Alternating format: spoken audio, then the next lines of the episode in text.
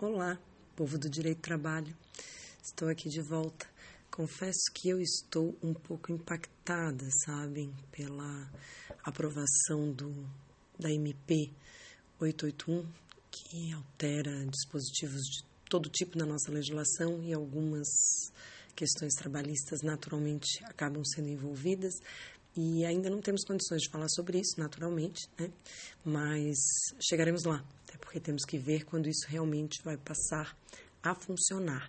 Eu quero continuar no artigo 62 rapidamente, uh, que são aqueles que não são abrangidos pelo regime previsto no capítulo de controle e duração do trabalho. Como já falei, eles não têm direito a horas extras, adicional, adicionais em geral, por prorrogações de jornada, porque a jornada de trabalho não é controlada devidamente, ela não tem essa essa característica da, de ser controlada pelo empregador e ser aferida objetivamente. Além dos gerentes, aqueles do cargo de confiança, qualquer, que nome, qualquer nome que tenham, desde que tenham um cargo de gestão, de confiança, temos no artigo 62 os empregados que exercem atividade externa incompatível com a fixação de horário de trabalho. Vejam que é muito importante é que o inciso primeiro não diz que são os empregados que exercem atividade externa sem controle de jornada, é que seja incompatível com a fixação de horário de trabalho. E isso é bem diferente. Inclusive, a previsão é que essa condição tem que ser anotada na carteira de trabalho e na ficha de registro dos empregados. E muitas vezes isso não acontece. Embora a gente saiba que o princípio da primazia da realidade vale para o bem e para o mal, esse é um requisito objetivo. Então, vir uma mera alegação no futuro da empresa de que não havia o controle porque se enquadrava no artigo 62, inciso 1 da CLT, não é suficiente para excluir da condenação de eventuais horas extras prestadas, porque isso tem que estar previsto contratualmente. Isso tem que, o empregado tem que saber dessa condição desde o início e não apenas depois como uma tese de defesa da empresa. Esses externos, como a gente chama, com o controle de horário incompatível, também vale de difícil mensuração. O principal são os vendedores externos, né? que geralmente eles têm uma lista de visitas a fazer, atribuições a cumprir, muitas vezes são comissionados e acabam montando seja o seu trajeto, a sua forma de organização da atividade. Eles trabalham muito em função dos fornecedores e dos clientes, que têm horários para atendimento, que às vezes são também um pouco diferentes e menos é, tradicionais do que aquilo que a gente está acostumado. Então, tem consumidor, tem fornecedor, desculpe, cliente, que atende só depois das 18 horas.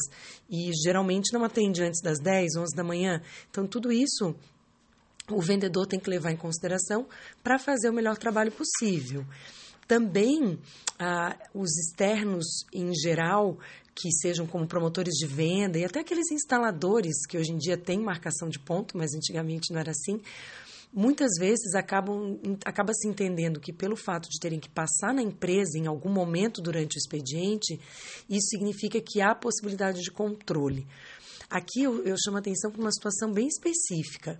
Passar simplesmente na empresa para pegar materiais ou porque tem algum relatório para entregar por força da atividade e não da duração do trabalho, da jornada, isso não vai automaticamente retirar o caráter externo do trabalhador da prestação de serviço.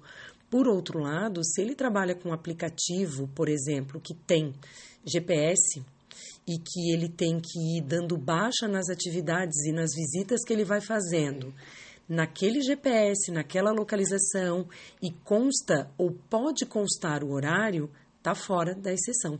Por quê? Como eu sempre falo, esses regimes de exceção, eles têm que ser interpretados restritivamente. Então, o controle de horário deve ser difícil, no mínimo. Se a pessoa está usando um aplicativo que permite saber a localização e o horário em que está naquela localização, e de uma certa forma o empregador sempre pergunta onde ele está e o que ele está fazendo, porque controla não só o atingimento das metas e das vendas, mas também é, de onde ele está indo e para onde ele está indo, Adeus falta de controle. Isso tem que ser devidamente cons consolidado. Então, algumas atividades de motoboy, motorista, muitas vezes são externos e até poderiam ficar sem o controle de horário, mas o próprio empregador, para evitar problemas no futuro, de alegação de que a atividade podia ser controlada e muitas vezes indiretamente era controlada, já prefere entregar as famosas papeletas, os motoristas, inclusive, com essa previsão legal, e o controle de jornada fica nas mãos do próprio trabalhador. Nós sabemos que isso tem seu risco, de qualquer forma. Alguns dizem que anotam horários que foram pactuados, que não anotaram o horário corretamente, mas o fato é que a anotação é pessoal. E no caso dos aplicativos, isso é mais simples ainda. E aí vamos a um aspecto interessante que é a introdução do trabalhador submetido a teletrabalho também nessa exceção como se ele não pudesse se enquadrar automaticamente no inciso primeiro, que trata de trabalhador externo, porque o externo não quer dizer que ele passa o dia na rua, quer dizer que ele trabalha fora das dependências da empresa. E esse é o conceito do teletrabalho do artigo 75b, prestação de serviços preponderantemente fora das dependências do empregador, com utilização de tecnologias de informação e de comunicação, e que não se constituam como trabalho externo, mas na verdade poderiam estar todos no mesmo inciso, porque também o trabalhador externo pode ter atividades de escritório para fazer. O que eu faço a ressalva aqui em relação ao teletrabalho é que me parece que em muitas situações é possível o controle da jornada, justamente porque ele trabalha com tecnologias de informação. Então, justamente o que o banco mais usa, por exemplo, nas suas defesas, é que o trabalhador só podia iniciar suas atividades quando estivesse, aspas, logado no sistema. Então, a partir do momento em que ele está logado no sistema, ele está prestando serviço. Portanto, você sabe exatamente quando ele está prestando serviço e por quanto tempo.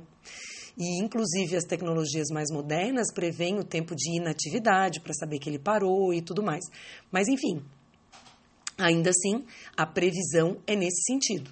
E também do chamado trabalhador em domicílio, que fica mais difícil o controle da, da atividade dele, do horário em que ele está trabalhando, até porque é, ele não é autônomo, mas ele consegue organizar a sua atividade. É? Só que se tem um controle de produção baseado no tempo que se leva para a produção, mais uma vez poderia ter o controle da jornada. Então vejam que nada nunca é tão simples assim, né? Quanto a gente parece é, pensar a primeira leitura. E o meu objetivo é sempre que vocês tenham um pouquinho de conhecimento, as pílulas de conhecimento, mas também possam pensar sobre o assunto e criar novas dúvidas e trazer para a gente continuar conversando sobre isso. Então, sobre o artigo 62, por enquanto é isso. Eu acredito que estamos terminando esse nosso assunto duração do trabalho para passar adiante falar de contrato de trabalho, quero falar principalmente de extinção e dos novos contratos de trabalho. Então, vejam, dois posts na, na mesma semana. Muito obrigada por me ouvirem. Até a próxima. Pegadinha. Voltei para dizer que assistam ao filme Roma.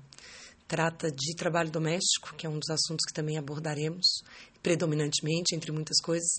Tem cenas uh, bastante desconcertantes, é muito importante para a gente pensar sobre esse tipo de relação e o seu profissionalismo. Recomendo fortemente. Obrigada.